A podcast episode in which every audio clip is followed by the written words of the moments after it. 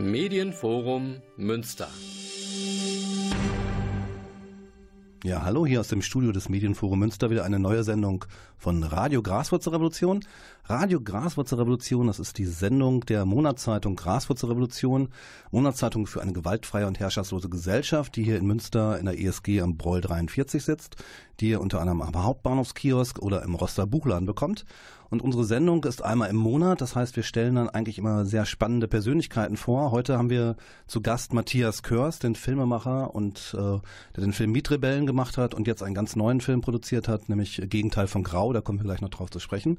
Hier aus dem Studio begrüßen euch heute Bernd Drücke. Und Melin Sander, Praktikant bei der Gewehr. Und zu Gast haben wir heute Matthias Körs. Ja, vielen Dank für die Einladung. Bis gleich. One, two, one, two.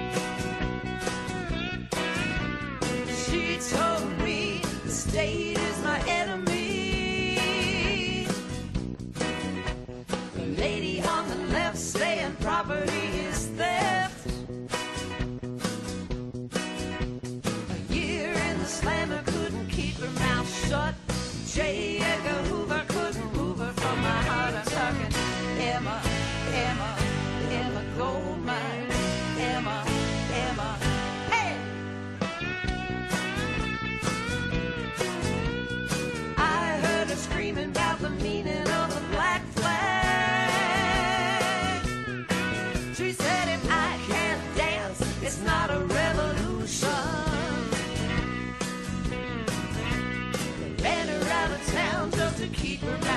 Bye.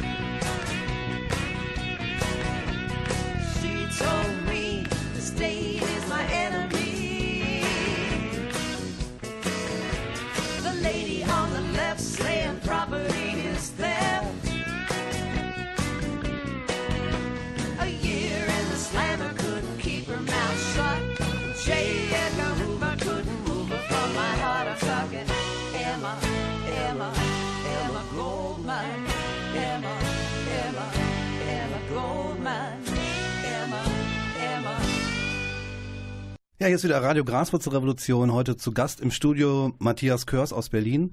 Matthias, du hast gerade den neuen Film Das Gegenteil von Grau praktisch rausgebracht. Kannst du ein bisschen was erzählen zu dem Film? Ja, der Film ist eine Co-Produktion mit einer Initiative aus dem Ruhrgebiet, eine Art Netzwerk, Recht auf Stadt Ruhr. Der Name ist Programm. Und das Gegenteil von Grau ist ein Film, der unterschiedliche Initiativen im Ruhrgebiet vorstellt, die im weitesten Sinne, man kann sagen, mit Transition Town Aspekten, aber auch mit sozialen Kämpfen, mit Wohnungsfragen und mit Fragen zu Geflüchteten zu tun haben. Da werden Initiativen porträtiert und vorgestellt. Und das Ganze ist ein Kinofilm geworden, der aber auch an unterschiedlichen Orten gezeigt wird. Also nicht nur in Kinos, sondern in wissenschaftlichen Kontexten, aber auch in Nachbarschaften. Und mein Motto ist, ein Film soll da laufen, wo er gebraucht wird. Also auch bei politischen Initiativen oder Interventionen. Es ist durchaus auch als politischer Film gedacht. Ja, ist er hier in Münster auch im, im Cinema schon angelaufen. Da war er, war auch, also ich war bei der Premiere, die war ja ausverkauft, ne? Und letzte Woche konnte man ihn an der B-Side Open Air sehen. Also ist schon eigentlich, glaube ich, auch ein Riesenbedarf nach diesem Film. Ich glaube, der kam genau zur richtigen Zeit und äh, wenn man das aber so vergleicht, also du hast jetzt praktisch das Ruhrgebiet und die Gentrifizierung im Ruhrgebiet ist ja auch im Grunde thematisiert. In Münster ist es ja so, dass, ja, ich meine, der Durchschnittsmünsteraner gibt, ich glaube, 25 Prozent seines Geldes für die Miete aus. Das ist also eigentlich doch sehr viel. Im Ruhrgebiet ist, glaube ich, Durchschnitt so 10 Prozent. Hier ist also die Gentrifizierung im Grunde noch deutlich weiter vorangeschritten, könnte man sagen. Und ähm, in Münster gibt es dementsprechend auch viel weniger Leerstand als im Ruhrgebiet. Ich glaube, das ist auch vielleicht ein Grund, warum es hier nicht so viel an Vergleichbaren gibt wie jetzt im Ruhrgebiet. Du kennst ja beide, also beide Regionen, das Münsterland und auch natürlich das Ruhrgebiet. Wie würdest du sagen, sind da die unterschiedlichen Perspektiven? Ja, das Besondere ist natürlich am Ruhrgebiet, dass es so einen großen Bruch gibt. Also das war eine wichtige Industrieregion für die Bundesrepublik. Ist es immer noch ein wenig, aber es war ja Hochlohn, Stahl, Kohle, alles, was gebraucht wurde. Diese Arbeitsplätze sind mehr oder minder weg. Sie existieren noch auf der Welt, vielleicht in China oder Bangladesch. Aber die Struktur der Arbeit hat sich gewandelt und im Vergleich dazu sind natürlich Städte wie Münster, die eher traditionelle Dienstleistungs-, Verwaltungs-, Universitätsstädte mit einem großen Beamtenschaft sind, ganz anders äh, dran und haben ganz andere Möglichkeiten. Die Leute sind relativ versorgt und das Leben funktioniert, auch wenn einzelne Kosten natürlich hoch sind und auch für nicht wenige Leute auch in einer Stadt wie Münster Armutsrisiko sind, wie die Wohnkosten. Aber im Ruhrgebiet gibt es auf eine Art den Bruch und seitdem jetzt die letzte große Fabrik vielleicht Opel Bochum zugemacht hat, wissen alle, es hat sich radikal was geändert. Die Städte haben versucht, dagegen zu arbeiten mit dem Label Metropolenregion, mit Industriekultur, mit vielen Ebenen Event und so weiter. Aber es ist äh, doch eine große Leerstelle da. Die viele Leute sind außerhalb der Arbeit. Die jüngere Generation ist nie mit dieser verdichteten Industriearbeit in Berührung gekommen. Und in diesen Nischen entstehen kleine Initiativen, die versuchen, was anderes zu machen machen. Und die stehen ja nicht allein, das sind ja weltweite Ansätze, weltweite Bewegungen. Und das Ruhrgebiet ist quasi prototypisch für so eine Region. So einen Film kann man natürlich nicht so leicht über Münster machen, weil Münster einfach eine Stadt ist, die im Moment noch gut zurechtkommt und die Leute auch trotz aller Widersprüche natürlich in der sozialen Marktwirtschaft oder im Kapitalismus. Ja, aber ich finde auch gerade, ich meine, der Film macht ja einfach auch, also der ist eigentlich unglaublich stark, finde ich. Das sind ja 20 ganz unterschiedliche Projekte, die du da vorstellst. Und äh, auch diese Dichte der Projekte, die dargestellt werden, ist einfach überwältigend, muss ich echt sagen. Also ich den als ich das erste Mal gesehen habe, gedacht, wow, super geil. Und weil das Ruhrgebiet ist ja eigentlich auch nicht so bekannt dafür, dass es eine starke soziale, sozialrevolutionäre Bewegung hat eigentlich. Und äh, da macht dieser Film eigentlich doch einen ganz anderen Eindruck.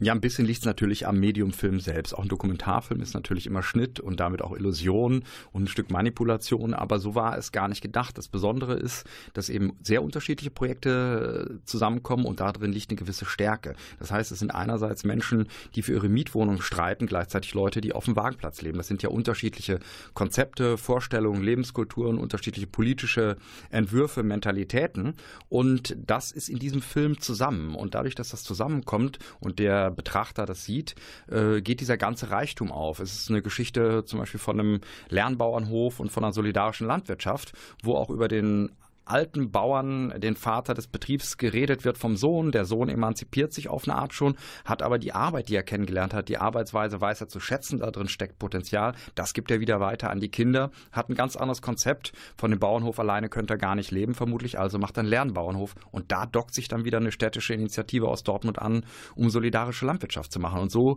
gibt es bestimmte Links und Vernetzungen, die möglich sind.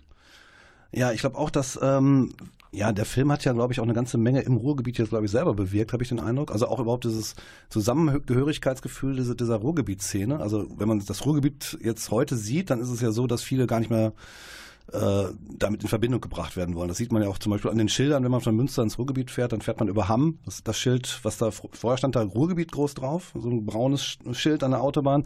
Heute steht da Metropole Ruhr drauf, also so wirklich so Yuppie-mäßig verändert, weil der Begriff Ruhrgebiet wahrscheinlich Assoziationen weckt wie ja, Arbeiter, Proletarier-Milieu und äh, ja, aber auch Klassenkampf und äh, Streik und Revolte. Also das sind ja auch so Aspekte, die da mit reinspielen. Ähm, der Name von dem Film, Gegenteil von Grau, was habt ihr euch dabei gedacht? Also es weckt ja nicht sofort Assoziation mit dem Ruhrgebiet. Ja, eigentlich schon. Der Name kommt selber äh, aus dem Ruhrgebietsfilmteam. Das Gegenteil von Grau. Es war auch ein starker Wunsch, das äh, Ruhr nicht in den Vordergrund zu drücken. So ist ja auch der Film äh, gemacht, dass wir ähm, nicht, äh, sage ich mal, die alte Geschichte erzählen. Es sind zwar einige Industriebauten zu sehen. Es kommt mal ein Arbeiter vor, der jetzt in Pension ist und erzählt, wie sein Leben war. Also es gibt Aspekte, ja, oder ist ein Buchladen, der die Geschichte der Arbeitsmigrantin mit aufnimmt, also viele, viele wichtige Aspekte. Aber es ging darum, eigentlich neue Initiativen vorzustellen, die quasi auf die Reaktion und ein Stück auch die Krise der Arbeit und die Veränderung reagieren. Und es gibt auch eine gewisse Unwillen im, von den ganzen Initiativen, ob es Netzwerk X ist oder Recht auf Stadt Ruhr, diese Metropolengedanken oder Kulturhauptstadt Essen oder all das, was es gibt, dieses Labeln äh, soll gebrochen werden. Man bleibt aber natürlich doch auch im Film da drin. Das ist ja klar. Das sind die materiellen Grundlagen und das sind die geistigen Grundlagen. Das Gegenteil von Grau. Was wäre das? Vielleicht ist das bunt. Ja. Und damit haben wir natürlich schon wieder das Ruhrgebiet, was ja auch wirklich mit Grau assoziiert wird. Und in den 70er und 80er und 90er Jahren, als die Schlote noch voll qualmt, da war es grau und dunkel. Das wissen die Leute. Und da gibt es eine, eine Art Veränderung. Und hier ging es aber wirklich darum, diese kleinen, versteckten, konkreten, utopischen äh, Momente äh, hochzuholen. Es gibt ja auch eine alte Geschichte von interessanten Arbeiter-Jugendkulturzentren, Druckluft Oberhausen und so weiter. Das haben wir nicht äh, porträtiert oder Bahnhof Langendreher in Essen, mhm. äh, in Bochum, Entschuldigung. Die sind äh, ja auch äh, erkämpft worden. Das waren ja, aber das war noch so, das waren quasi die Kinder der Arbeiterinnen, wo die Arbeiterinnen noch in Lohn und Brot sind. Und die Initiativen heute sind neu. Das sind, die Leute sind eigentlich außerhalb der Industriearbeit, die die betreiben, trotz ihrer unterschiedlichen biografischen Situationen. Es kommen ja auch Senioren vor, genauso wie ganz junge Leute, die versuchen, was zu besetzen. Ja. Ähm, die Graswurzelrevolution ist ja eine anarchistische Zeitung und in, in, diesem Film, was mich auch besonders gefreut hat, kommen ja auch wirklich äh, anarchistische Projekte wie das Black Pigeon drin vor und viele antiautoritäre Projekte, die dem Anarchismus doch sehr nahe stehen. Vielleicht für die Hörerinnen und Hörer, die vielleicht den falschen Eindruck haben, Anarchie sei Chaos und Anarchismus sei die, die Lehre vom Chaos und vom Terror. Was ist für dich Anarchismus? Was ist Anarchie? Ja, für mich wäre so ein kleiner Laden, äh, den du da beschreibst, das Black Pigeon. Das ist ein wunderbarer Laden, der in Dortmund umgezogen ist und jetzt äh, ein Lokal betreibt, gleich angegriffen wurde von Neonazis.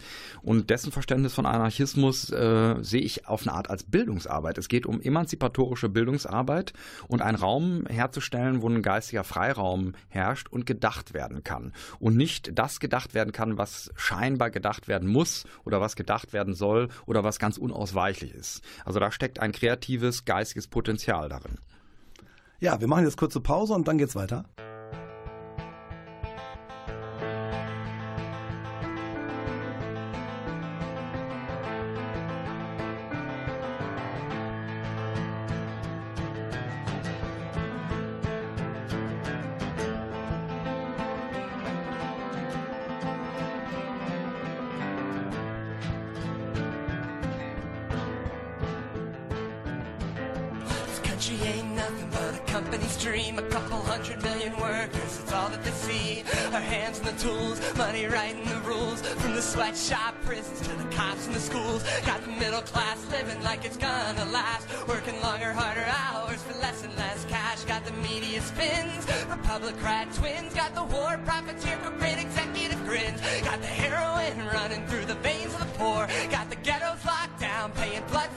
War. Got the cities decay, the dealers to pay, and the death squads working for the CIA.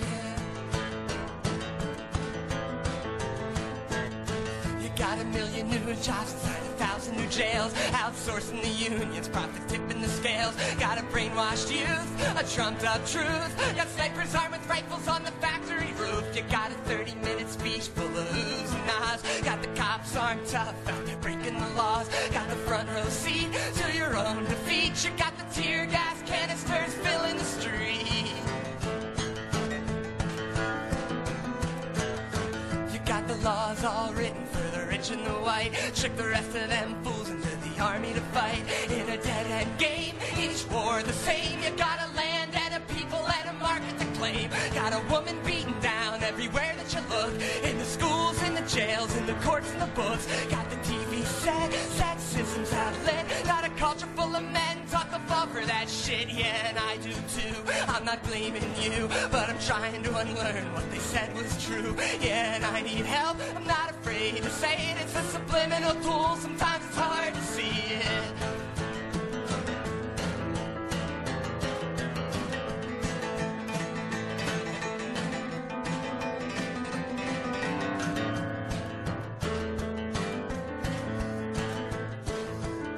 You got the job got your own room, you got the pen and the paper and the drive to consume. Got the suit pressed in, got the myth that you'll win, and the race to replace true ambition. You're gonna move up the ladder at the company speed. Gotta learn to dance quick to the company's greed. Gotta justify every step that you can with your eyes closed tight and your head in the sand. You gotta fight the desire to fight the police. You gotta fight your heart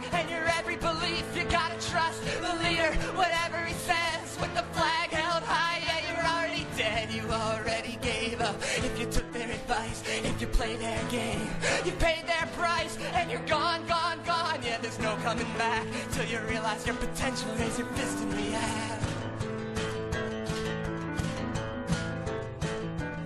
See if we look to each other and ourselves and ignore the phony remedies they stock on the shelves. We can undermine the greed on which the system depends and hope to build a new world based on lovers and friends. We gotta build from the bottom what we want at the top. We gotta work together want this to stop. From the thick grassroots to the top of the tree, I aim for peace and justice and anarchy. I want peace and justice and anarchy. I want peace and justice and anarchy. I want peace and justice and anarchy. Hallo, liebe Hörerinnen. Sie hören Radio Graswurzeloption. Zu Gast immer noch Matthias Körs. Mein Name ist Merlin Sando. Matthias, du hast ja gerade über die Projekte gesprochen im Ruhrgebiet, die du bei einem Film erlebt hast. Und das ist ein bisschen der Ist-Zustand. Was siehst du denn perspektivisch fürs Ruhrgebiet? Ja, das ist natürlich nicht leicht, so eine makroökonomische Ebene da aufzumachen. Eins auf jeden Fall klar, das Ruhrgebiet ist ein super interessanter Ort, weil es eben auf eine Art diese Implosion der industriellen Welt dort vor Ort ist, in einem riesigen städtischen Raum. Dieser Metropolenbegriff ist einerseits natürlich Marketing und Illusion. Gleichzeitig, wenn man von Google Earth mal nachts guckt, dann sieht man doch, es ist ein riesiger bebauter Raum. Die Menschen sind alle noch da, Millionen Menschen leben dort und da drin steckt natürlich, wo Menschen zusammenkommen, immer ein kreatives Potenzial. Das kann natürlich auch schiefgehen und wie in anderen Ländern und Regionen gerade in kriegerischen Ebenen äh, gehen. Das glaube ich aber nicht für diese hochlohn- und äh, hochindustrialisierten Gegenden äh, des Kapitalismus, wo wir jetzt sind. Die Zentren werden sehr wahrscheinlich stabil gehalten und die ganze Gesellschaft muss darüber nachdenken, wie diese Millionen Menschen ohne die klassische Industriearbeit werden zusammenleben können. Und da entsteht eine ganze Menge. Es, man könnte ja sagen, es gibt ja auch aus Reihen der äh, Bürgerschaft heraus immer schon die Idee des Ehrenamtes.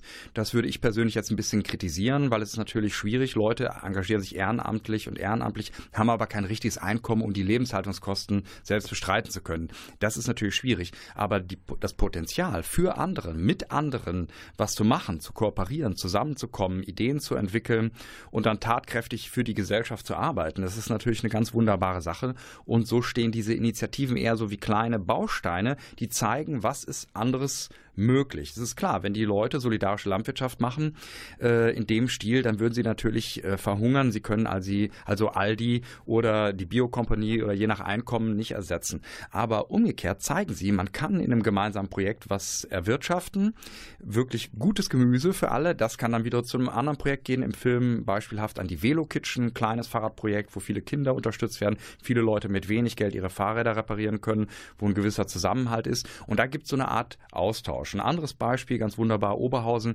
Kietev Oberhausen war ja eine totale Industriestadt, hatte dann diese neoliberale Sünde des Zentro in Oberhausen Anfang der 90er und äh, wo wirklich dereguliert wurde, die ganzen Niedriglohnsektor wurde, würde ich sagen, da im Massenmaßstab eingeführt und da ist jetzt mitten in der Stadt, im Bahnhofsturm und in einem wichtigen äh, ähm, Gebäude, ich glaube Vonovia äh, unterhält das, ist die Refugee Kitchen und das Projekt Kitev Kultur im Turm eingezogen und die machen da was ganz anderes. Die arbeiten mit Geflüchteten zusammen, erstellen die Wohnungen zusammen, laden Künstlerinnen aus Osteuropa und sonst was ein und bringen was nach Oberhausen hinein, wo die Innenstadt eigentlich total implodiert ist, genauso wie die Industriearbeit auf eine Art äh, weg ist. Also in diesen Widersprüchen ist das. Und gerade wo es am dunkelsten ist, würde es bei Tonstein Scherben heißen oder wo äh, wenig äh, oder es ganz schrecklich ist, da äh, ist auch das Rettende nah. Und erst aus der Krise kommt da auch was. Und deswegen würde ich sagen, da kann man das sehen und äh, da bin ich, also bin ich ganz optimistisch. Also für mich ist es ein prototypisches Gebiet, was es oft gibt ob in Leeds, ob in Manchester, ob in Turin und so weiter. Das ist ein weltweites Phänomen und äh, entscheidend wäre die, also der, das Label, der Name für diese ganze Frage wäre Detroit. Sowohl an anderen Orten als auch in Detroit zeigt sich aber auch, dass wenn Initiativen entstehen und alternative Projekte es teilweise auch mit Aufwertung eingeht. Wie siehst du das Risiko, dass zum Beispiel durch ähm, viele Kunstinitiativen, die jetzt sehr ein sehr bestimmtes Publikum anziehen, ich würde jetzt nicht sagen, es ist das gleiche wie ein äh, wie ein solidarisches Landwirtschaftsprojekt. Dadurch hat eine Aufwertung stattfinden in Stadtteilen, reichere Personen dahin ziehen und gleichzeitig die Mieten steigen. Also in Orten wie Berlin und Hamburg hat man das ja teilweise schon. Wie siehst du das allgemein und wie ist aufs Ruhrgebiet? Das ist natürlich ambivalent. Also erstmal würde ich sagen, jede Form der Aufwertung oder Modernisierung ist an sich positiv, wenn die sozialen Aspekte mitgedacht werden. Wenn man das kurz am Beispiel Berlin, großes Problem ist die energetische Modernisierung. Da wird eben ökologisch ein Haus aufgewertet. Das ist eine super Sache, eine bessere CO2-Neutralität und Bilanz hinzubekommen. Schlecht ist, wenn die ganzen Kosten auf die Mieterinnen umgelegt werden und die dann ihre Wohnung verlieren oder auf einmal eine Arbeit machen müssen, die sie gar nicht wollen, um noch mehr Geld zu erwirtschaften. Da wird natürlich das Ökologische gegen das Soziale ausgespielt. Das ist natürlich sinnlos. Aber äh, die, man muss eben gucken, wie kommen die Gesetze so zustande, dass es so ist. Aber im Ruhrgebiet würde ich sagen, äh, kann man von so blank von Gentrifizierung in der Art gar nicht sprechen, äh, weil wenn man jetzt ähm, äh, das kleine, nehmen wir ein konkretes Beispiel aus dem Film Lokalharmonie, Duisburg Ruhrort, da leben viele, viele tausend Menschen zusammen mit mehr oder minder wenig Kultur, wenig Möglichkeiten. Da gibt es auch die Schimanski-Gasse und eine kleine Kneipe irgendwie. Ansonsten ist wenig los und da ist das Lokalharmonie, die Künstlerinnen überregionalen, lokalen, internationalen eine Möglichkeit gibt aufzutreten. Hinterher geht der Hut rum, alle können irgendwie reinkommen. Es können politische Veranstaltungen gemacht gemacht werden, da wird Bewusstseinsarbeit gemacht. Ähm, das ist erstmal was ganz Positives und nicht jede Kultur ist automatisch Verdrängung. Das steht immer äh, in einer Ambivalenz und da geht es natürlich darum, vielen Leuten einen Zugang zu ermöglichen. Und es gibt ja auch Initiativen. Es gibt ja auch aus der Bürgerschaft heraus zum Beispiel so Ideen, dass so eine Art, in manchen Städten heißt dann Kulturtaler oder sonst was, dass Karten, die über sind, an Menschen äh, mit wenig Einkommen gegeben werden können. Das sind erstmal karitative Ideen. Das würde ich sagen, ist immer nicht so gut weil es setzt ja voraus, dass es diese Armut überhaupt gibt und die Armut ist in so einer reichen Gesellschaft völlig sinnlos und völlig unnötig, dass es das überhaupt gibt. Ähm, aber äh, sie ist eine Realität für viele Menschen und damit muss umgegangen werden und dann sind natürlich Initiativen, die versuchen auch gleichzeitig eine Gesellschaftsperspektive aufzumachen und ein anderes Arbeiten, was ganz Besonderes, weil die noch einen Aspekt mehr mit reinbringen, äh, der ja bisher unabgegolten und ungelöst ist. Das muss man ja so sehen. Nur weil man eine gute Idee hat, heißt es noch lange nicht, dass sich dadurch die Gesellschaft ändert verändert. Es muss praktisch auch realisiert und praktiziert werden und auch im Kleinen und das immer jeden Tag neu. Ähm, vielleicht dazu noch, wie siehst du denn die Perspektive, Projekte auch größer zu machen? Also zum Beispiel selbstverwaltete Stadtteile. Also Griechenland gibt es ja zum Beispiel den Stadtteil Exarchia, wo viele Infrastruktur halt auch selbst organisiert ist, wo es dann hingeht von selbstorganisierten Bäckerbetrieben bis hin zu sozialen Zentren und sowas halt auch langfristig im Ruhrgebiet zum Beispiel aufzubauen. Ich kann das nicht genau sagen, ob das so einfach möglich ist. Ähm, es gibt Nachfragen aus oder Anfragen aus Griechenland zum Film. Der Film wird im Moment, das Gegenteil von Grau, ins Griechische übersetzt. Auch Mietrebellen wurde schon ins Griechische übersetzt, weil es gibt einen gewissen Bedarf natürlich, weil das äh, in Anführungsstrichen ein sehr spannendes Land ist, weil es eben so runtergewirtschaftet ist, runtergewirtschaftet wurde aus vielen Perspektiven und natürlich auch unter der deutschen Austeritätspolitik besonders leiden musste. Und die Menschen sind jetzt gezwungen, Krankenhausprojekte und ähnliches, wirklich soziale Infrastruktur selbst zu organisieren, aber eben nicht über die monetäre Ebene, die Bezahlung, sondern um diese Versorgung und diese, das, was man für das tägliche Leben braucht, überhaupt überhaupt zu erhalten. Und die Not bringt natürlich diese Projekte auch äh, hervor. Und ich freue mich natürlich, dass es diese Anfragen aus Griechenland gibt und dass wir die Möglichkeit haben der Übersetzung und Untertitelung, damit gesehen wird, auch in Deutschland, in dem reichen Deutschland, wo die Leute ja von außen denken, also der Film lief zum Beispiel gerade im Kosovo. Im Kosovo denkt man natürlich, in Deutschland ist alles in Butter und allen geht es irgendwie gut. Äh, man weiß ja die Widersprüche nicht, die dann wiederum hier äh, sind. Und das ist auch gut zu sehen, dass es hier solche Ansätze gibt. Ob man gleich eine Stadtteil Stadtteilarbeit, äh, die es mal in den 70er, 80ern gab, ähm, in der Form revitalisieren kann, das geht, glaube ich, alles nicht so schnell. Ähm, da müssen viele, also das sind äh, viele Fragen. Ich glaube, durch ein reines Netzwerk, durch einen Netzwerkgedanken, wie zum Beispiel Recht auf Stadtruhe das hat, ist das nicht zu bekommen. Man kann nicht ein Netzwerk bilden und eine Zentrale, sondern man kann Ideen reingeben, aber im Endeffekt sind es immer kleine, konkrete Projekte, die dann über sich hinauswachsen und Verbindungen aufbauen. Und dann entsteht etwas realitätssüchtig. Und wenn das dann mehr Kraft hat als die bürgerliche Gesellschaft, die sagt, es ist in Ordnung, dass jemand hungert, wenn er äh, keine Arbeit findet, dann kann man natürlich sagen, äh, wir machen es besser.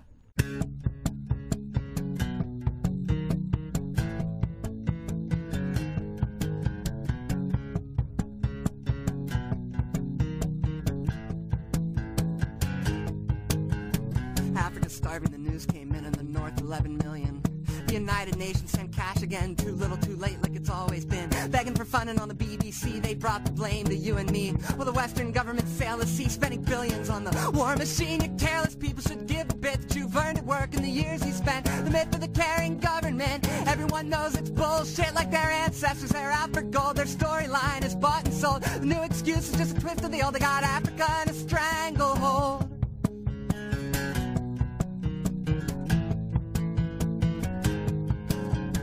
Exxon's profits are record high as they scan the world for a chunk to buy a new market. A fresh supply of labor and life to colonize. They got more wealth than you'll ever see, but they place the blame on you and me. They've mastered the art of piracy, their posh adventure. Your misery, we sent you food, but you ate it all. And though the portion was awfully small in the public eye, we met the call. And if we send any more stocks, my fault. We got wars to fight, roads to build, toys to make, tribes to kill. We're out for factories, mines, and mills. Don't give a shit if your belly's filled.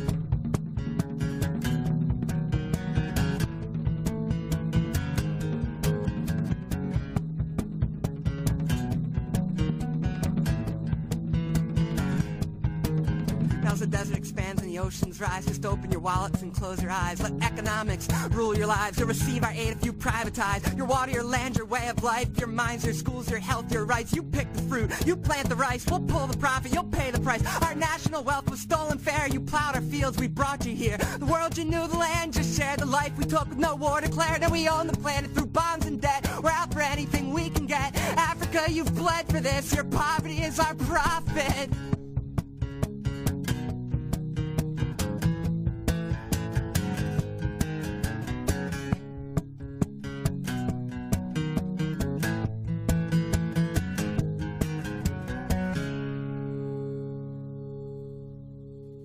Ja, hallo, ist immer noch Radio Graswurzelrevolution aus dem Studio des Medienforum Münster. Am Mikrofon sind heute Merlin Sando, mein Name ist Bernd Rücke und als Studiogast haben wir heute aus Berlin Matthias Körs, den Filmemacher und Soziologen. Matthias, wie bist du überhaupt dazu gekommen? Jetzt, ich meine, du hast, glaube ich, Soziologie studiert. Ähm, vielleicht erzählst du, wie du aufgewachsen bist, wie du politisiert wurdest, also wie du auch dazu gekommen bist, dann auch Filmemacher irgendwann zu werden. Also ich bin in einer ländlichen Region bei Osnabrück aufgewachsen und in kleinen bürgerlich-proletarischen Verhältnis könnte man das vielleicht äh, nennen, aber mit sehr lieben Eltern und dem Glück, dann auch Abitur machen zu können. Habe aber sehr viele Jahre als Jobber äh, gelebt und äh, nie Interesse gehabt, auch eine Berufsidentität in dem Sinne über eine Ausbildung zu haben, weil ich eine Idee habe vom Menschen als Renaissance-Mensch, dass man viele Talente und viele Möglichkeiten hat und die natürlich ausbilden soll. Dass es natürlich auch sinnvoll ist, eine Ausbildung zu machen als Handwerker oder so, das würde ich auf jeden Fall sagen. Aber diese extreme Spezialisierung, die hat mich immer ein bisschen gestört und irgendwann, äh, kann man simpel sagen, ging die Mauer auf.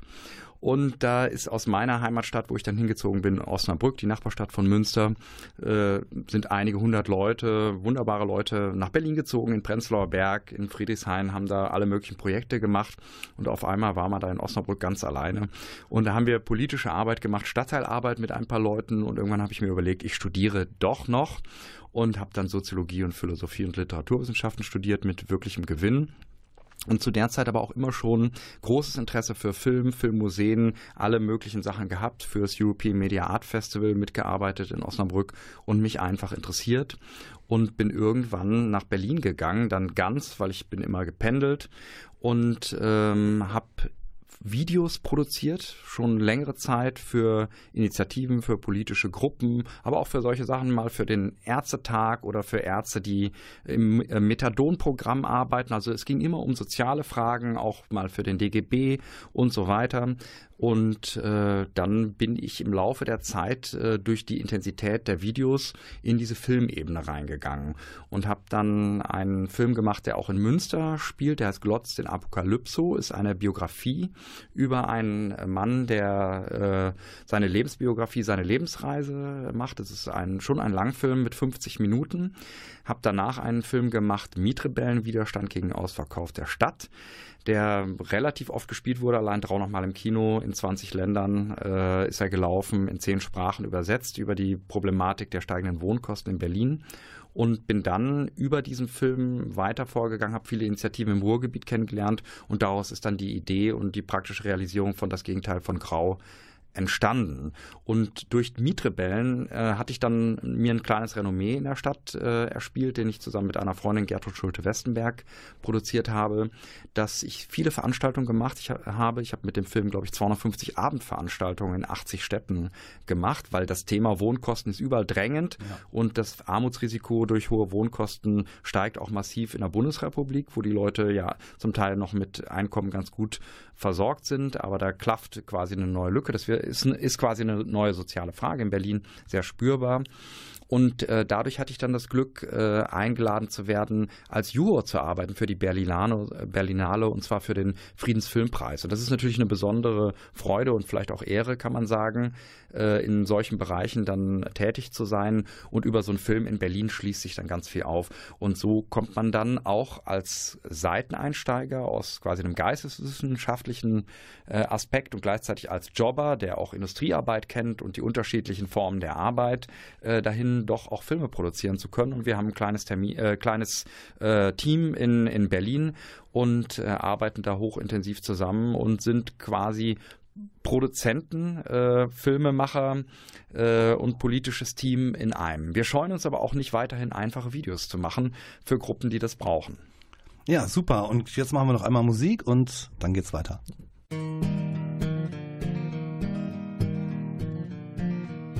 All the fruits and all the vegetables and grains. I kept them for myself, but made a price that you could pay. And from this early pattern, a structure did become. And that's about the only thing that governments have done. I hired you to work for me so you could buy my food. Created an economy that barely gave a clue. Then you did all the labor, but I got all the funds. And that's about the only thing that governments have done.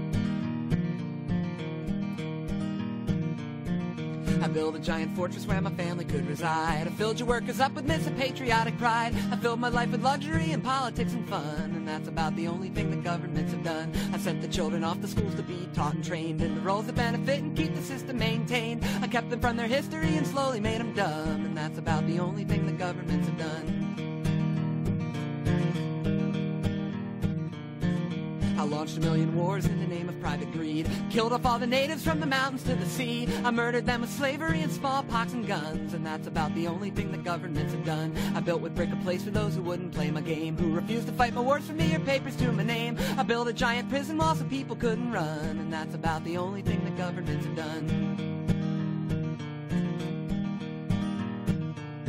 Gave some you back some freedom with my silly Bill of Rights. Used all the proper language so you wouldn't rise to fight. I fooled y'all with imagery, now look what I've become. And that's about the only thing that governments have done. Yes, I fought long and hard to secure my place on top. With bombs and tanks and crack cocaine and violence from the cops. I kept you apathetic and this is how I've won. And that's about the only thing that governments have done. Yeah, that's about the only thing that governments have done. Hallo liebe Hörerinnen. Sie hören Radio Graswurzelrevolution. Das Lied war The Only Thing That Governments Have Done von Ryan Harvey. Weiter im Studio, Matthias. Du hast gerade gesagt, ähm, dass du gar nicht angefangen hast, erst zu stehen und dann aktiv zu werden, was ja heute ein bisschen ungewöhnlich ist vielleicht. Ähm, magst du das näher ausführen? Ah, das ist natürlich eine interessante äh, Frage. Ähm, also als ich, ich bin Jahrgang 69, also habe noch den Wärmestrom von 68 ein Stück mitbekommen und ähm, als ich äh, Abitur gemacht habe und quasi ins Erwachsenenleben ging, dachte ich so, super, äh, jetzt kann man loslegen, jetzt kann man was machen. Habe aber dann festgestellt, äh, also ich komme nicht aus einem Haushalt, wo jetzt so viel klassische Bildung ist oder politische Bildung. Also es gab natürlich ein Bewusstsein, das ist klar. Aber ähm, ich habe mir dann viel selbst erarbeitet und äh, es war ja dieser Epochenbruch. Und auf einmal war der schöne Realsozialismus, den manche ganz schrecklich fanden, für den andere gekämpft haben, wo ich persönlich vielleicht nicht glücklich geworden wäre, äh, der war äh, zusammengebrochen, der war weg und der Kapitalismus hatte gesiegt und gesagt, die, das mhm. Motto war weltweit jetzt Demokratie, weltweit Marktwirtschaft, alle werden versorgt werden. Das ist ja nicht der Fall, das war auch absehbar. Und in der Zeit ist ein Stück, was man vielleicht sogar Neomarxismus, das ist eine Idee, die ist aber sehr, sehr breit. Die gibt es äh, seit äh, 100 Jahren, eine Idee, dass äh, Arbeit nicht die letzte Idee des Menschen ist, sondern eigentlich Arbeit natürlich dazu da ist, auch ein gutes Leben herzustellen. Und äh, es gab ja eine Idee äh, von André Gortz oder anderen Leuten, dass die Arbeit verschwindet. Und es gab zu der Zeit eine Gruppe Krisis, die sehr renommiert war und die hat auch über die Krise der Arbeit geschrieben. Und das ist ja genau auch das Thema im Ruhrgebiet. Ich bin wirklich auch zu Demonstrationen nach Rheinhausen gefahren, wo die Arbeiterinnen, die Stahlarbeiterinnen für ihre Arbeitsplätze gekämpft haben. Zu der Zeit war auch Bischofferode, der Osten wurde abgewickelt und so weiter. Und äh, ich habe aber irgendwie gespürt, diese Form der Industriearbeit, das ist nicht die Zukunft. Was ist es denn dann?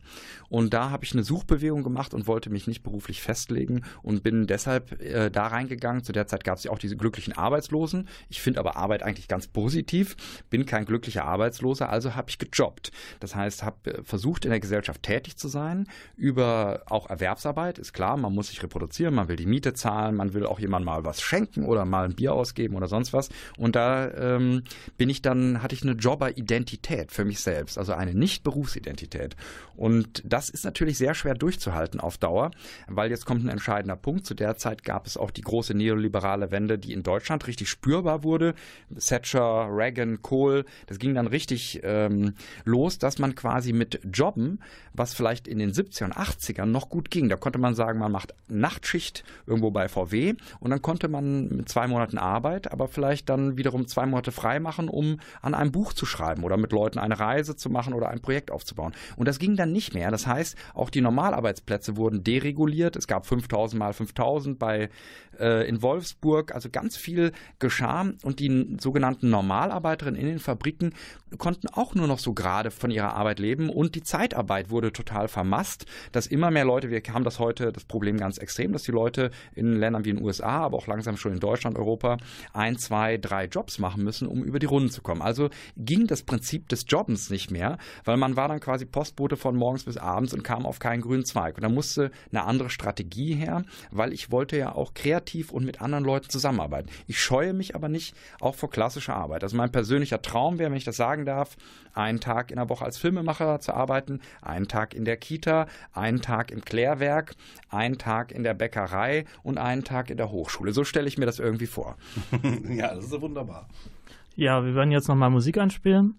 Diesmal ein historisches äh, Lied von dem sehr bekannten Dichter Erich Mühsam in einer Vertönung von Christoph äh, Holzhöfer.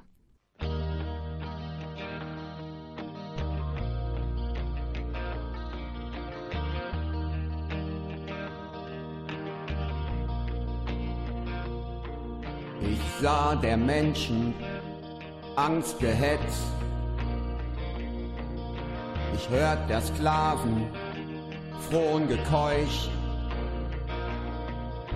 Da rief ich laut, brecht das Gesetz. Zersprengt den Staat, habt Mut zu euch. Was gilt Gesetz? Was gilt der Staat? Der Mensch sei frei, frei sei das Recht. Der freie Mensch folgt eigenem Rat. Sprengt das Gesetz, den Staat zerbrecht. Da blickten Augen kühn und klar und viel Bedrückte liefen zu. Die Freiheit lebe, du sprichst wahr von Staat und Zwang, befrei uns du. Von Staat und Zwang, befrei uns du.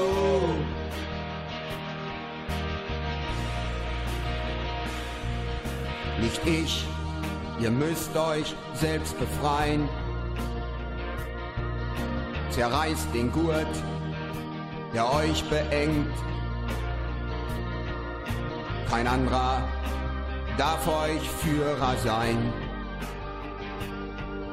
brecht das Gesetz, den Staat zersprengt. Nein, du bist klug und wir sind dumm. Für uns zur Freiheit, die du schaust, schon zogen sie die Rücken krumm. Oh, sieh schon bald, der Staat die Faust Wo griff die Faust mir ins Genick? Du staatsverletzt sei das Gesetz. Man spieß mich fort, da fiel mein Blick auf Frohengekeuch und Angstgehetz. Auf Frohengekeuch und Angstgehetz.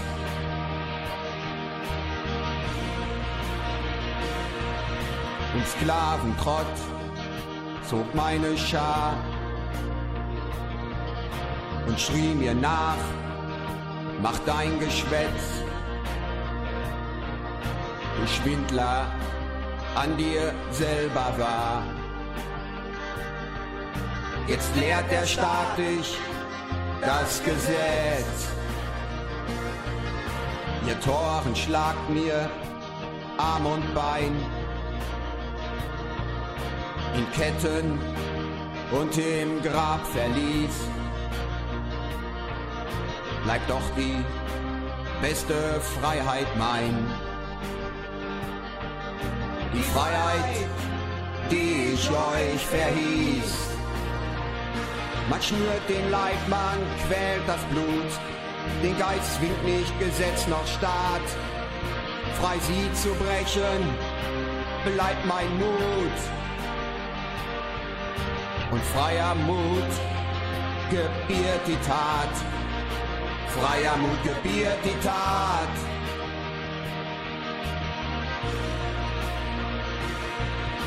Ich sah der Menschen Angstgehetz.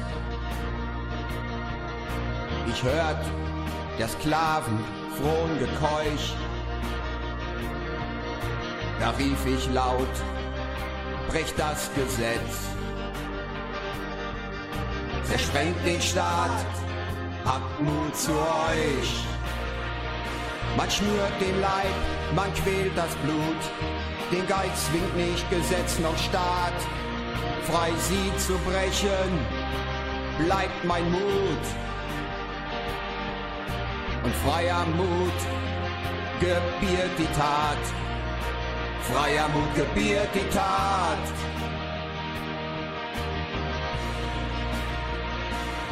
Man schnürt den Leib, man quält das Blut. Den Geist zwingt nicht Gesetz noch Staat. Frei sie zu brechen, bleibt mein Mut. Und freier Mut gebiert die Tat. Freier Mut gebiert die Tat.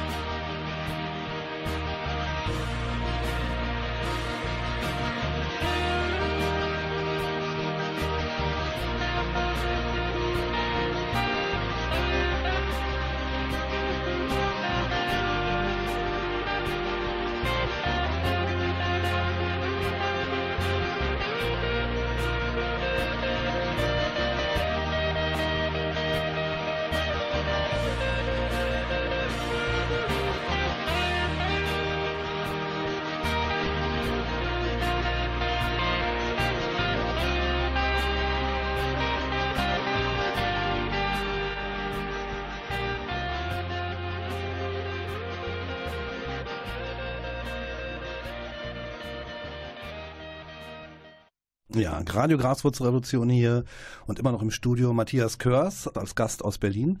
Matthias, äh, das Gegenteil von Grau ist ja auch ein Film, ja, den man eigentlich als in gewisser Weise als Graswurzelfilm darstellen könnte. Also ein Film, der aus der Perspektive von unten aus den sozialen Bewegungen berichtet und der im Grunde auch das Thema gegenseitige Hilfe auf die Tagesordnung gesetzt hat. Also es sind ja wirklich viele Projekte, die ja im Grunde wunderschöne Beispiele für gegenseitige Hilfe sind.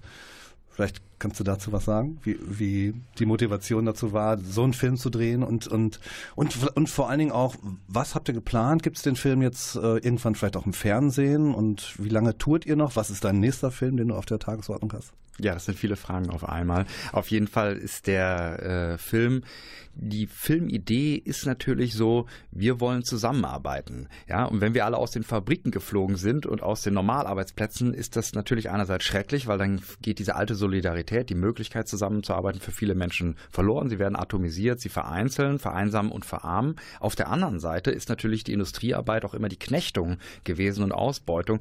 Und also braucht es neue Wege. Und bei diesen Projekten sieht man viele Möglichkeiten der solidarischen Hilfe, auch des sich Respektierens in seiner Unterschiedlichkeit und sich trotzdem unter die Arme zu greifen, aber auch ein Stück Utopien, wo etwas entwickelt wird, was es bisher noch gar nicht gibt. Also eine Art Übung, ein Probieren. Und das fängt klein an, da gibt es Scheitern, aber da gibt es auch Möglichkeiten. Das war ein starkes Motiv für mich, das nach vorne zu bringen, weil wir sollten auch ein Stück visionär denken. Die Gesellschaft kann viele Fragen nicht beantworten, nicht nur die ökologische nicht, sondern wirklich eines friedlichen und äh, reichen, luxuriösen Zusammenlebens für alles, äh, alle Menschen auf dem Planeten. Und die Fragen müssen ja auch hier, wo wir noch relativ viel Zeit haben und Bildung und nicht in Kriegen versinken und totaler Armut gestellt werden und bearbeitet werden. Also es ist ein ganz wichtiger Ort. Und der Film selber läuft immer noch in verschiedensten Kinos in allen möglichen Städten. Ich will die St äh, jetzt die Städte gar nicht aufzählen. Im Ruhrgebiet natürlich viel, aber auch in Berlin und in anderen Orten. Und er läuft eben da, wo er gebraucht wird. Wenn Initiativen da sind, die den Film zeigen wollen, holen wollen, dann sollen die sich eben melden.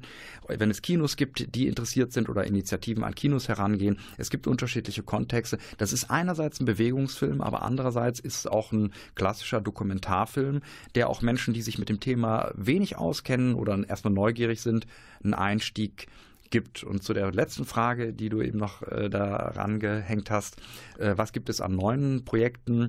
Es ist einmal zur Wohnungsfrage in Europa arbeiten wir. Wir fahren jetzt nach Madrid ähm, und wir arbeiten zu der Frage der Immobilienwirtschaft. Aber ein anderes Projekt, was ich seit längerem verfolge, ist die Geschichte des Antifaschismus in der Bundesrepublik. Äh, und das tut natürlich bitter Not heutzutage. Ja. Ja, dann danke ich dir ganz herzlich, Matthias. Das war super aufschlussreich und ich glaube für die Hörerinnen und Hörer, die sind jetzt wahrscheinlich alle ganz neugierig geworden. Ihr findet ganz viele Informationen hier zum Film und auch die Termine auf gegenteilgrau.de und äh, zwei Schritte.berlin. Und natürlich auf der Seite www.graswurzel.net findet ihr auch dieses Interview in einer schriftlichen Version, auch noch länger und mit weiteren Fragen und Antworten und ja, diverse andere Infos. Und ihr könnt diese Zeitung natürlich auch bestellen auf www.graswurzel.net oder hier in Münster im Roster Buchladen oder im Bahnhofskiosk einfach kaufen. Und ich, ja, herzlichen Dank, Matthias. Dankeschön. Und aus dem Studio des Medienforum verabschieden sich Bernd Drücke. Mensando. Und Matthias Körs, vielen Dank. Ja, und an der Technik Detlef Lorbeer. Tschüss.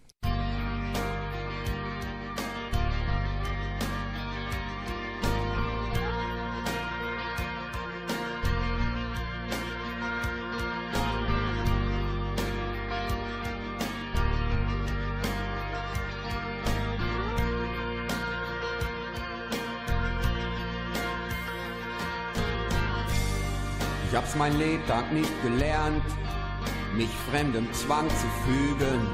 Jetzt haben sie mich einkasernt, von Heim und Weib und Werk entfernt.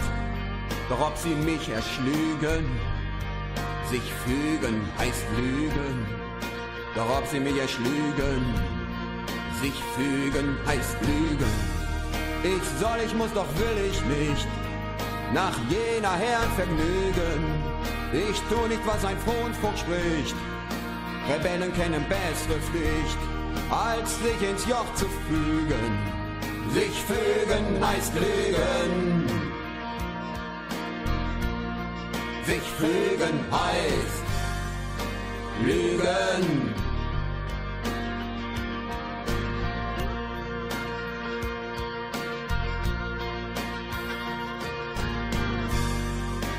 Staat, der mir die Freiheit nahm, der folgt mich zu betrügen. Mir in den Kerker ohne Scham. Ich soll den Paragraphen kram, mich noch in Fesseln fügen. Sich fügen heißt lügen. Mich noch in Fesseln fügen. Sich fügen heißt lügen. Stellt doch den Frevler an die Wand, so kann's euch wohl genügen. Den erdore meine Hand, ich in Sklaven und Verstand. Der Geisel mich soll fügen, sich fügen heißt lügen. Sich fügen heißt lügen.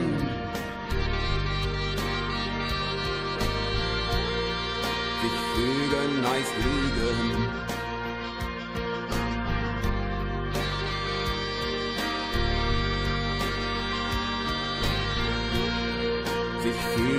Heißt lügen. Doch bricht die Kette eins denn zwei, darf ich in vollen Zügen die Sonnatmen Tyrannei, dann ruf ich an, das Volk sei frei. Verlern es dich zu fügen, sich fügen heißt lügen.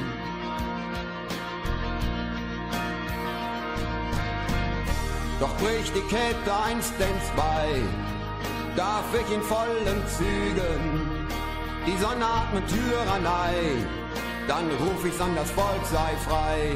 Verlern es dich zu fügen, sich fügen heißt lügen. Sich fügen heißt lügen.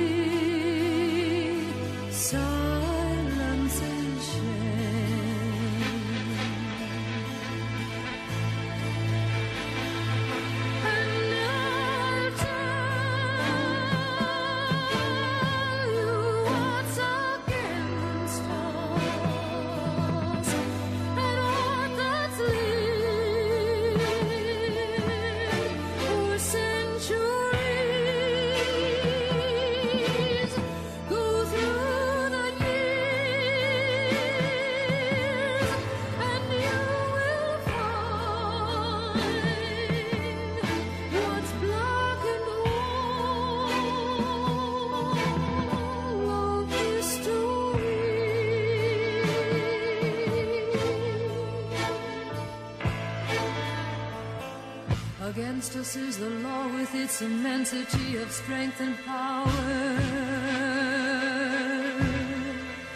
Against us is the law.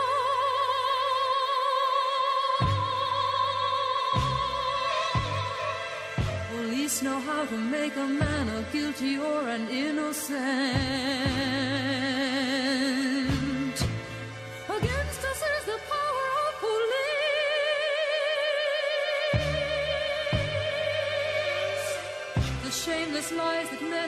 Will evermore be paid in gold. Against us is the power of the gold.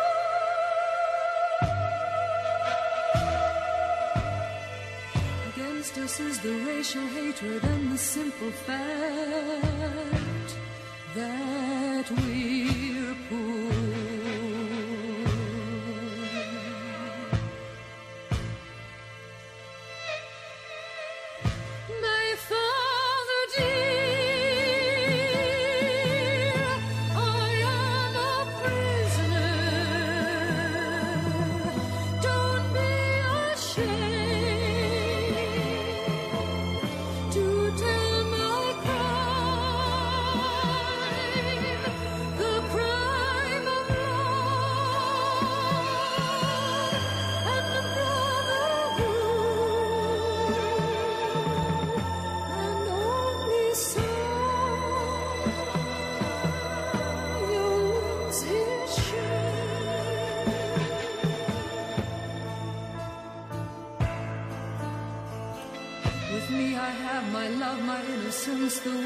And the